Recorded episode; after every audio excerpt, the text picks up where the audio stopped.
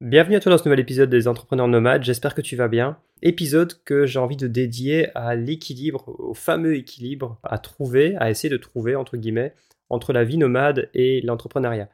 Euh, ce podcast et ce que je partage et l'académie s'appelle les entrepreneurs nomades désormais.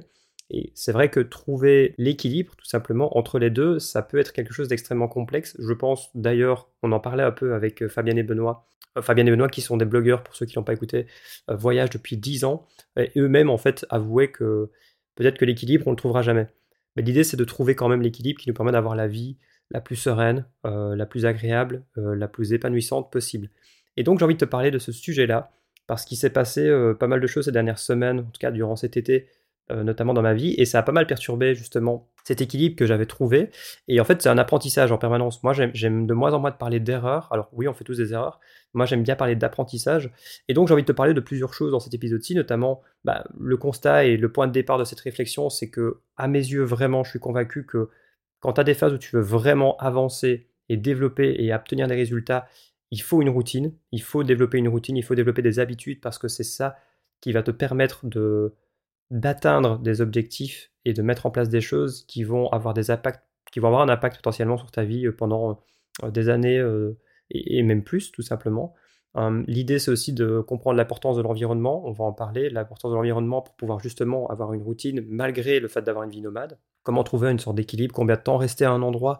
C'est des choses que je vais essayer d'aborder avec toi, qui sont uniquement voilà mes réflexions, sans pour, sans pour autant dire que c'est comme ça qu'il faut vivre. C'est juste l'expérience que j'ai, moi maintenant, ça fait plusieurs années que je vis comme ça. Ça fait euh, depuis fin 2015, si tu veux, que je suis euh, complètement nomade.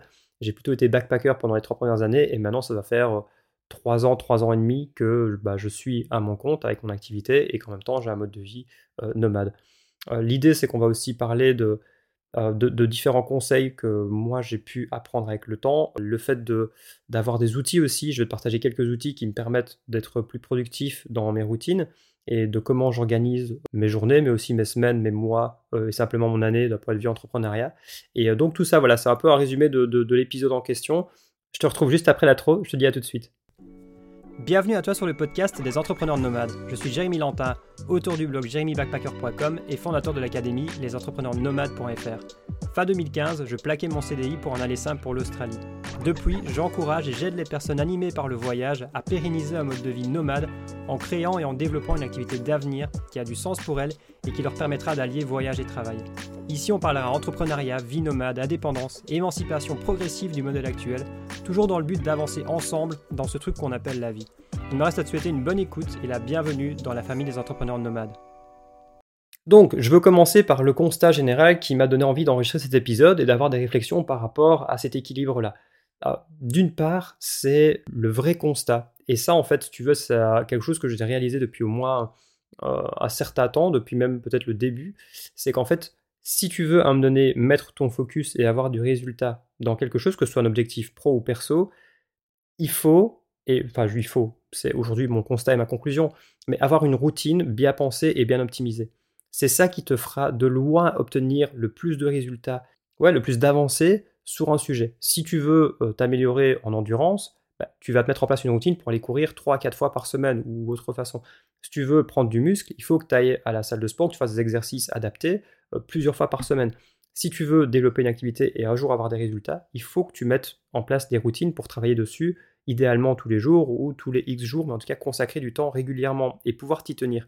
Et cette logique-là, elle s'applique dans, comme je le disais, la plupart des choses que tu veux atteindre, que ce soit, euh, tu vois, encore une fois, si tu veux apprendre une langue, bah, c'est pas en bossant euh, une fois plic-ploc, quelques fois plic-ploc tous les mois un peu que tu vas apprendre une langue. Non, c'est en ayant une routine où tu vas essayer de consacrer une demi-heure tous les jours à écouter, à parler, ou à pouvoir échanger, ou à prendre des cours. Mais voilà, la logique est la même et ça, c'est un vrai constat. Et d'ailleurs, moi, si j'ai pu développer mon activité, c'est quand j'ai eu cette phase où je suis rentré de Nouvelle-Zélande, où j'ai eu la chance, et je l'ai expliqué longuement dans un, dans un épisode qui est consacré à mon parcours et même aux démarches administratives, j'en parle aussi, mais j'ai eu la chance de pouvoir euh, retourner chez ma maman qui a accepté la situation pour pouvoir me consacrer à fond au développement de mon activité. Et c'est pendant cette période-là que j'ai construit mis mon énergie, que je me suis formé, parce que ça c'est aussi un aspect euh, fondamental, mais je me suis formé et j'ai beaucoup travaillé pour développer le blog qui a été bah, le début de mon indépendance financière, qui m'a permis ensuite, ça je l'explique longuement dans l'épisode, j'ai pas envie de dire de bêtises, mais peut-être 10 euh, ou, ou, 11, sur les démarches administratives, qui m'a permis ensuite d'être accepté dans un organisme qui m'a permis d'avoir une aide financière et tout en me consacrant mon activité à 100%. Et c'est là où les choses se sont accélérées. Idem pour tout l'aspect entrepreneur nomade formation. C'est pendant c'est là où c'est entre, guillemets dans mon cas, même si voilà, bon, c'est un, très long débat, mais euh, bien sûr que dans la globalité, je pense que ça a causé bien plus de tort qu'autre chose, mais c'est pendant la période de confinement que j'ai développé beaucoup de formations, que j'ai développé, que je me suis énormément formé aussi à savoir comment tu enregistres, comment tu crées, comment tu vas pouvoir vendre des formations. Hein, c'est là où tout ce projet est né aussi, et c'est pendant ces longs mois-là où j'ai pu m'y consacrer à 100% avec une routine fixe dans un environnement où je pouvais me consacrer principalement à ça, que j'ai pu développer tout ça et que les résultats euh, ont suivi et que euh, bah, j'ai pu progressivement avoir l'expérience de pouvoir ensuite faire ce même travail-là, c'est-à-dire de création de formation, de création de contenu, euh, de développement du blog, ensuite dans un autre environnement. Et donc ça c'était le constat de base et le point de départ de réflexion de, ce, de cet épisode-ci. L'autre point aussi extrêmement important, et je l'ai abordé rapidement, mais c'est l'importance d'avoir un environnement propice qu'on connaît. C'est-à-dire que moi aujourd'hui quand je me lève, peu importe où je suis, je sais que c'est essentiel pour moi d'avoir un endroit où je vais pouvoir aller me poser et travailler qui sera office de mon mini bureau si tu veux. Et ça, j'avoue que quand tu as un mode de vie nomade, c'est pas toujours, euh, c'est pas toujours optimal. Encore une fois, tu vois tout ce que je te dis là. Ensuite, je vais en euh, je vais en parler plus, longtemps, mais tout ce que je te dis là, en fait, c'est d'autant plus important durant la première, les deux premières années. Mais pour en venir au, à ce côté environnement, bah, tu peux pas toujours visiter exactement l'environnement ou le logement que tu vas prendre. Euh, nous, ici, tu vois, on a, une petite euh, maison dans. c'est même plutôt un appartement, mais c'est une maison qui est divisée en deux appartements euh, qu'on partage ici avec des amis. Donc, j'ai un endroit pour travailler, mais il n'est pas hyper. si tu veux, c'est tout petit, une mini toute petite pièce qui est plutôt, même un petit plus une penderie que j'ai un peu réorganisée en bureau. Et c'est pas optimal, tu vois, parce que bah, il donne sur la rue, donc parfois il y a du bruit. Euh, c'est pas forcément assez grand, donc en plus il n'y a pas beaucoup de meubles, donc en fait ça résonne un petit peu. Je peux pas forcément, je dois, enregistrer des épisodes de podcast dans la chambre, ce qui est pas optimal. Mais l'idée aussi, c'est que voilà, nous on va avoir un mode de vie le plus sobre possible, donc forcément on prend pas des logements hyper grand luxe où on va payer le triple ou le quadruple pour avoir le truc parfait tip top avec une pièce en plus, etc. L'idée, encore une fois, c'est comme tout dans la vie, c'est trouver un équilibre.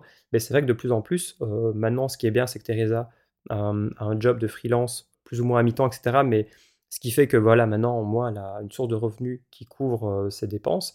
C'est-à-dire qu'on va peut-être pouvoir se permettre, dans les prochains logements, de s'assurer que je pourrais, et que même nous deux, en fait, vu qu'elle travaille aussi une partie de la semaine, avoir un espace où on pourrait euh, travailler plus sereinement, avoir une pièce peut-être dédiée à ça. Mais en tout cas, l'idée, c'est de, de pouvoir trouver, tu vois, une sorte d'équilibre où maintenant l'idée c'est plus forcément d'optimiser à 100% le budget parce qu'on a déjà eu des logements. Encore une fois, un logement n'est pas neutre. Hein. On va parfois avoir des logements qui vont nous coûter moins de 300 euros par mois par personne et ce sera parfait. Et parfois on va payer un peu plus et ce sera pas idéal parce que le bruit fait, parce qu'il y a des choses que tu ne peux pas maîtriser en avance.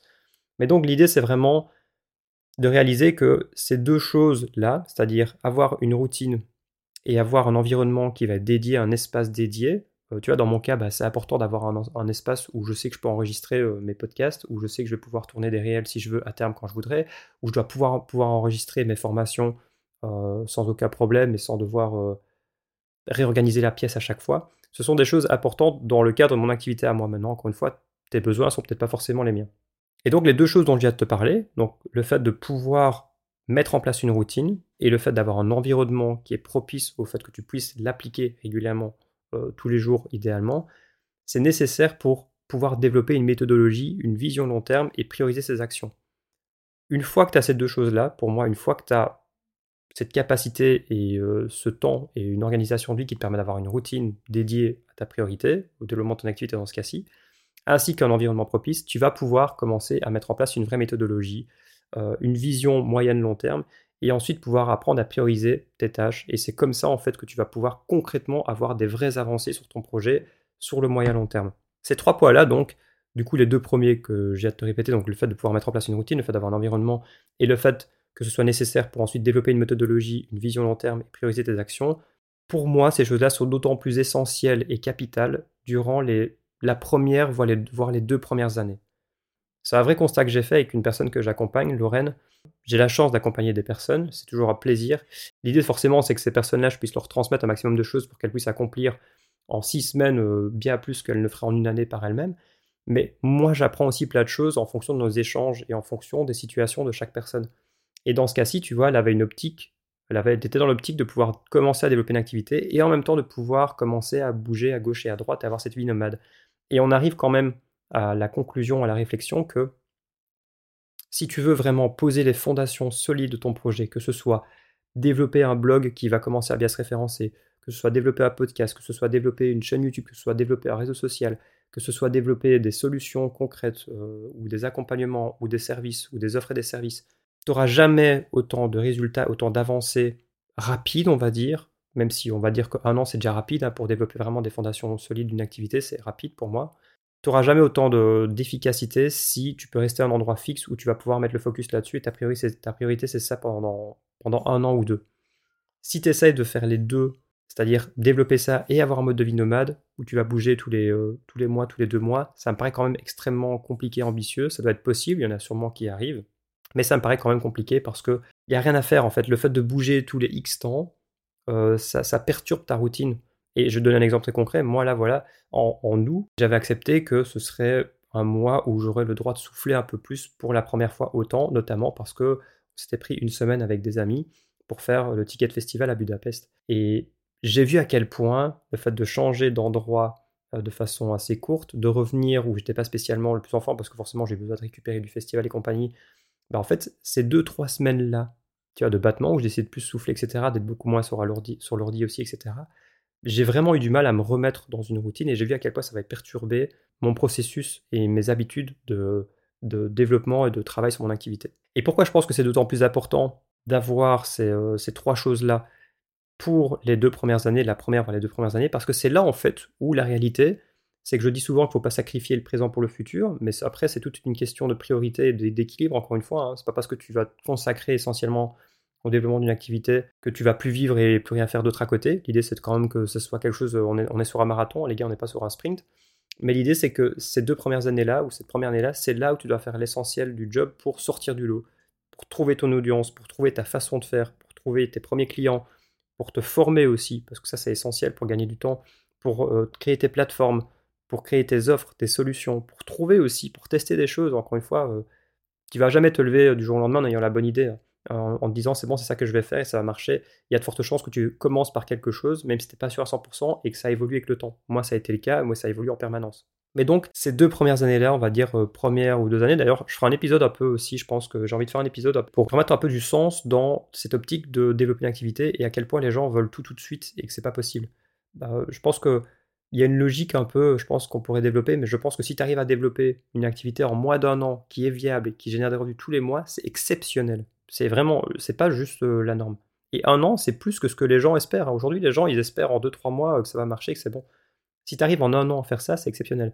Et je pense que considérer que deux ans et demi, trois ans pour mettre des fondations, avoir une activité qui commence à bien fonctionner, qui puisse potentiellement remplacer euh, ton salaire si tu changes pas de mode de vie ou subvenir à tes besoins et pouvoir mettre de côté, etc., pour d'autres projets, bah, deux ans et demi, trois ans, pour moi, ce serait presque la norme. Je pense que ça aurait du sens de dire que c'est la norme et ça remettrait bien plus en perspective les choses et ça, bien, ça permettrait de bien moins frustrer les gens qui euh, s'attendent en fait à réussir en quelques mois, alors que je pense qu'aujourd'hui, ça demande beaucoup plus de temps et de patience et de persévérance. Bref.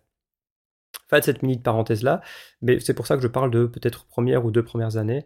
Et je pense que voilà, cette période-là est la plus importante et qu'ensuite, une fois que tu as posé les fondations, que tu as trouvé ta façon de faire, que tu as trouvé ta niche, que tu sais à qui tu t'adresses, que tu as des habitudes de création de contenu, que tu sais comment peut-être créer tes solutions ou tes produits, euh, parce que forcément, c'est en général euh, la première formation enregistrée, par exemple, dans mon cas, c'est celle qui m'a pris le plus de temps. Enfin, quoique maintenant, je travaille sur des programmes plus complets, donc ça me prend plus de temps, mais je veux dire, les premières fois dans tout, c'est ce qui prend le plus de temps. Enfin, sauf dans certaines choses. mais en gros, l'idée, c'est de ça, c'est de te dire que bah, tous ces processus de mise en place, une fois que tu as des habitudes et des routines, encore une fois, tu vas gagner beaucoup de temps. Et donc, une fois que tu as les bases, forcément, c'est beaucoup plus simple d'entretenir euh, ton activité, une fois que tu as déjà posé les fondations, plutôt que de bah, la créer tout simplement. C'est comme euh, si tu prends un parallèle, un exemple euh, très concret, bah, prendre de la vitesse ou te lancer avec un vélo, ça demande plus d'énergie et d'effort que entretenir la vitesse. Une fois que tu as déjà une certaine vitesse, tu continues à pédaler, mais ça demande beaucoup moins d'effort. Bah, la logique est la même d'entrepreneuriat, et donc je pense qu'une fois que tu as développé, avec du, avec du recul maintenant, ce que je dirais plutôt, c'est qu'une fois que tu arrives à développer dans un environnement qui te convient, ça peut être chez toi, euh, ça peut être alors forcément c'est plus compliqué quand tu as un job en parallèle, hein, quand tu as un temps plein, mais c'est la réalité, c'est le, jeu à jouer si tu veux conserver, entre guillemets, ton revenu fixe et en même temps avoir l'opportunité immense de développer une activité. C'est partie des concessions à faire, mais si tu arrives à avoir peut-être un endroit où tu peux te retrouver dans une situation où tu peux libérer du temps, euh, être dans un endroit où tu vas pouvoir peut-être avoir moins de dépenses financières, ça peut être, alors j'encourage pas tout le monde à retourner chez ses parents, mais ça peut être une option, ou avoir une coloc, ou avoir un endroit où tu peux te consacrer à ton activité pendant la première ou les deux premières années. Derrière, ce sera beaucoup plus facile ensuite, une fois que tu auras commencé à avoir des résultats, que tu sais comment fonctionner, d'aller vers un mode de vie nomade. Et on en vient un peu à des conseils par rapport à la vie nomade, donc après trois années aujourd'hui. Je considère aujourd'hui maintenant, et euh, avec Teresa, je pense qu'on est plus ou moins d'accord, de plus en plus, de toute façon, c'est un vrai constat, c'est qu'on préfère voyager lentement, ouais, le plus lentement possible pour prendre le temps, parce qu'il n'y a que des avantages à tous les niveaux à nos yeux. Mais l'idée, c'est qu'en général, on va essayer de moins en moins de réserver des logements pour moins de trois mois. Je pense même qu'au final, six mois, ça peut même être peut-être encore mieux. Maintenant, voilà, trois mois, ça permet d'avoir un peu de flexibilité quand même aussi, euh, si c'est un endroit qui au final ne correspond pas à tes attentes ou, qui n'est pas exactement ce que, tu avais imaginé. Mais c'est vrai qu'en général, bah, si tu réserves des logements plus longtemps, tu vas pouvoir négocier le prix. Et puis tu vas surtout pouvoir créer une vraie habitude, une vraie routine. En trois mois, six mois, tu peux quand même déjà avoir le temps de créer euh, euh, pas mal de choses, pas mal d'habitudes, et donc avoir un rythme de, travail et d'un équilibre qui sera plus facile à trouver. Même envisager, si c'est un pays vraiment que tu connais déjà, qui es déjà allé une fois ou deux pour tester, mais pourquoi pas envisager euh, de, se poser quelques années à un endroit, et puis si tu as envie de prolonger, tu prolonges, et puis peut-être aller ailleurs. Mais l'idée, c'est effectivement euh, un autre sujet que j'ai envie d'aborder dans un épisode un jour, c'est euh, d'ailleurs justement par rapport à ça, c'est l'impact des, expatriés, des nomades sur la vie des locaux. Parce qu'ici, je le constate de plus en plus, et on a jamais, on a toujours essayé d'éviter de tomber dans ces pièges-là. Mais si tu veux, ici, par exemple, au Portugal, c'est catastrophique. Certaines régions, les, prix en fait de tout, de l'immobilier, mais aussi de la vie quotidienne, ils ont explosé ces dernières années, et ce qui rend la vie des Portugais presque impossible financièrement parlant. Parce qu'ici, le, salaire minimum, il est, il extrêmement bas. Euh, il est entre 700 et 800 euros. Sauf que le coût de la vie, euh, des loyers dans certains endroits qui sont devenus assez prisés, euh, il a vraiment explosé. Mais même nous, là, en deux ans, on a vu la différence, c'est devenu n'importe quoi. Il y a d'ailleurs même une publication qui a tourné là sur un groupe où une personne met en évidence que dans un petit village côtier au Portugal, louer un petit studio tout petit revenait plus cher que de louer un grand appartement à Munich. Alors que je veux dire, le salaire moyen en Allemagne, euh, bon, je ne connais pas, mais il est sûrement bien plus élevé, euh, double, voire plus, qu'ici au Portugal. Donc ça, on est vraiment sur des délires où, euh, bref, je pense qu'il y a pas mal de choses à dire, parce qu'aussi, il y a le côté où les nomades expats, en général, viennent pour le pouvoir d'achat, mais se fichent complètement des problèmes quotidiens de la vie des locaux. Et donc ne participent pas, en fait, à ces combats-là, où, du coup, font augmenter les prix, parce que c'est exactement ce qui se passe ici. Hein. Je veux dire, si les prix augmentent, ça veut dire qu'il y a des gens qui sont prêts à payer. Nous, on a toujours cherché des logements hyper pas chers, on a toujours voulu payer des prix de locaux et on n'accepte pas de payer des folies parce qu'en fait, sinon, tu participes à ça. Donc, bref, faites la parenthèse, mais ce sera, je pense, un sujet intéressant aussi à traiter. L'idée aussi, un autre conseil que je peux te donner en tant que nomade, c'est de vraiment choisir un environnement qui te permet d'être épanoui sans devoir bouger à gauche, à droite non-stop. Euh, et ça, d'ailleurs, c'est une réflexion par rapport à la vie que je me fais. C'est qu'au final, quand tu réalises qu'on a besoin d'artifices ou, ou, de pouvoir euh, s'acheter des choses en permanence, ou de pouvoir faire des city trips, de pouvoir voyager à gauche, à droite, de pouvoir avoir une vie euh, avec plein de, petits suppléments, tu vois, c'est parce qu'en fait, au final, ça veut dire qu'on n'est pas assez satisfait de notre vie quotidienne. Et ça, j'avoue que c'est un vrai constat avec cette vie nomade, c'est que je me rends compte que dans les endroits où je me sens le mieux, bah, j'ai besoin de rien. Il y avait juste ce trip-là à Budapest qu'on avait planifié depuis longtemps, qu'on voulait faire. Moi, c'est un festival que je voulais faire depuis des années. J'avais réussi à chauffer des potes, on avait réservé, donc forcément on l'a fait. Mais quand je vis ici, là, dans l'endroit où on est, j'ai besoin de rien en fait. Je n'ai pas besoin d'artifice. On n'a pas besoin d'aller au restaurant. On va parfois boire un verre avec des potes, mais c'est plus pour le côté social. Et puis parfois, on va même le faire chez nous. Euh, on va juste aller surfer parce que ça fait partie des choses qu'on peut faire ici. Mais voilà, ça c'est un vrai constat aussi. Donc trouver un endroit où tu n'as pas besoin de faire des choses non-stop à gauche, à droite, parce que bah, ces choses-là vont perturber à chaque fois ta routine. Et donc si tu arrives à trouver un équilibre euh, sain où tu te sens bien, tu vas pouvoir mettre en place une routine avec, voilà, pour en venir gentiment vers ma routine justement, pour transitionner euh, vers, euh, vers un peu à quoi ressemble ma routine. Elle est assez simple en soi, c'est-à-dire que je vais essayer de prioriser les matinées pour travailler sur les tâches les plus essentielles et celles sur lesquelles je veux avancer. Donc ça va être en général, ouais, en général, je vais me lever vers 7h30 max, même si parfois j'essaie de prendre l'habitude de me lever un peu plus tôt, mais ce qui est le plus important, c'est d'avoir une heure de réveil fixe. Et puis je vais me focaliser sur les tâches essentielles. Et en fait, ça c'est même déjà que j'avais quelque chose que j'avais développé même quand j'étais dans la phase de développement de mon activité c'est que si tu arrives à vraiment bien charbonner, mais quand je parle de charbonner, c'est, euh, je t'invite même à te former un peu et t'intéresser au deep work, c'est-à-dire que c'est vraiment avoir cette rigueur d'avoir des sessions de travail où tu vas avoir aucune distraction. C'est-à-dire ton téléphone ne doit pas être dans la même pièce. Tu vas bloquer potentiellement les sites euh, sur lesquels tu as tendance à cliquer qui vont te distraire. Euh, tu vas couper les notifications, tu vas demander aux gens de ne pas t'interrompre. Tu vas même, et je vais te partager des outils après qui permettent d'avoir d'écouter des, musiques qui vont te mettre dans un état un peu de concentration plus accru. Et tu peux vraiment accomplir un travail incroyable en quelques heures si tu te mets dans cet état un peu de deep work. Et ça va te permettre de, oui, de pouvoir accomplir des tâches essentielles dès le matin et de plus avoir cette pression, entre guillemets pression, l'après-midi de dire j'en ai jamais fait assez. C'est-à-dire que moi aujourd'hui, maintenant, quand je sais que j'arrive à faire mes bonnes matinées, bah, si on décide un peu spontanément d'aller euh, en fonction des, euh, des marées, d'aller surfer, etc., bah, je peux me le permettre. Euh, je peux me permettre aussi, par exemple, parfois de. Forcément, c'est pas. L'idée, c'est d'avoir une routine, mais bon, t'es pas alarmé non plus. Mais de pouvoir aller, si je veux aller surfer le matin, bah, je sais que je ferai plus de travail l'après-midi. Donc, encore une fois, il n'y a pas de. J'essaie d'avoir des routines plutôt dans la méthodologie, pas tant que dans les heures, même si je pense qu'avoir des routines dans les heures aussi, ça peut énormément aider, notamment parce que ça permet d'avoir des repères. Mais donc voilà, en général, euh, comment, je fonctionne. Euh, je priorise le matin les tâches. Forcément, tu commences par les tâches les plus essentielles. Chose que je voulais te dire aussi, bah, c'est que je voulais te parler d'outils que j'essaye, euh, enfin, pas que j'essaye, mais que j'utilise maintenant. Il y en a un que j'ai découvert assez récemment qui s'appelle Toggle Track. Donc c'est T-O-G-G-L.track. donc T-R-A-C-K. Et c'est en fait un outil qui te permet, qui est gratuit. Moi d'ailleurs, je préfère la version navigateur que l'application, mais qui te permet en fait de créer des dossiers, des sous-dossiers avec des tâches spécifiques. Et donc, à chaque fois que tu vas commencer à travailler, euh, tu vas pouvoir dire que tu travailles sur euh, cette tâche-là. Et en fait, ça va te, t'enregistrer le temps que tu vas travailler dessus. Et ensuite, tu peux te faire un bilan si tu l'utilises tous les jours et que tu n'oublies pas de l'utiliser. Bah, ça va te dire combien de temps tu as travaillé, par exemple, euh, tel jour ou telle semaine ou tel mois sur telle tâche. Et je trouve ça intéressant. Et donc, moi, je trouve que c'est quelque chose qui me motive à travailler. Et je suis pas dans l'optique de. Il y a des gens qui traquent absolument tout ce qu'ils font pour optimiser leur journée. Alors, moi, je considère pas qu'il faut optimiser sa vie à 100%. On n'est pas des robots. Mais je trouve que c'est un outil intéressant. En tout cas, chez moi, ça fonctionne et ça me plaît bien. D'ailleurs, j'avais dans, je crois que j'avais dit dans un épisode que j'avais commencé à tester, je crois que c'était dans un email, euh, Notion, pour essayer un peu de voir si ça fonctionnait pour moi. Euh, spoiler, pas du tout. simplement parce que je l'utilise peut-être mal. Hein. Il y a sûrement des gens à qui ça marche, pour qui ça marche très bien. Mais tous ces outils qui demandent une, parfois trop d'optimisation ou d'aller tous les jours euh, mettre à jour ce que tu as fait pour mettre à jour les prochaines tâches, etc. Chez moi, ça fonctionne pas, tout simplement. J'ai besoin d'un truc hyper simple. Bref, euh, je travaille par exemple, donc voilà, les... pour en revenir aux outils, donc en ce moment, j'utilise pas mal Toggle Track. J'utilise brain.fm, qui est, d'ailleurs, si je peux avoir un lien de, je crois que je peux vous avoir un lien de parrainage qui offre un mois. Moi, ça me fait rien gagner du tout, mais je crois que si je le retrouve, je peux vous offrir un mois pour tester. Parce que moi, j'ai pris la version payante, mais c'est quelque chose qui est quand même assez abordable. C'est genre euh, entre 50 et 60 euros par an, je crois. Donc euh, par mois, ça revient vraiment pas grand chose. Et vu, euh, en fait, Brain FM, c'est quoi? C'est des, euh, des, musiques qui sont, j'ai oublié les termes, je suis désolé, qui permettent en fait, tu peux choisir différents modes, mais c'est des sons qui sont prouvés via des études pour te mettre dans une phase de concentration et de te permettre d'avoir un meilleur focus simplement quand tu te focalises sur quelque chose. Et moi, c'est quelque chose que, voilà, clairement, les 60 balles par an, je le redonne volontiers parce que vu comme ça rend plus productif, euh, c'est quelque chose qui m'aide énormément. Autre outil, euh, j'en ai, ai, noté 4, tu vois, mais c'est mon carnet de notes. C'est un bête carnet.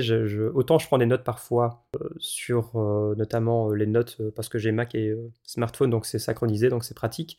Mais pour mes tâches quotidiennes, ça je l'ai déjà dit plusieurs fois, mais en général j'essaye chaque fin de journée ou chaque fois que j'arrête de travailler de me mettre des tâches pour le lendemain. Comme ça, je sais je ne me pose pas la question demain par quoi je commence. C'est toujours, je pense, problématique et c'est contre-productif par rapport euh, au cerveau, au fonctionnement naturel du cerveau. C'est que le cerveau n'aime pas réfléchir, il n'aime pas prendre des décisions.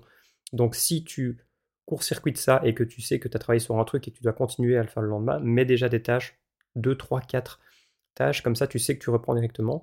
Et après, j'ai même un carnet de notes qui est quand même assez pratique parce qu'il permet aussi parfois d'avoir une vision, à chaque mois d'avoir aussi un calendrier pour le mois, donc d'essayer d'organiser tes semaines, ce que tu vas vouloir euh, développer, tes objectifs du mois.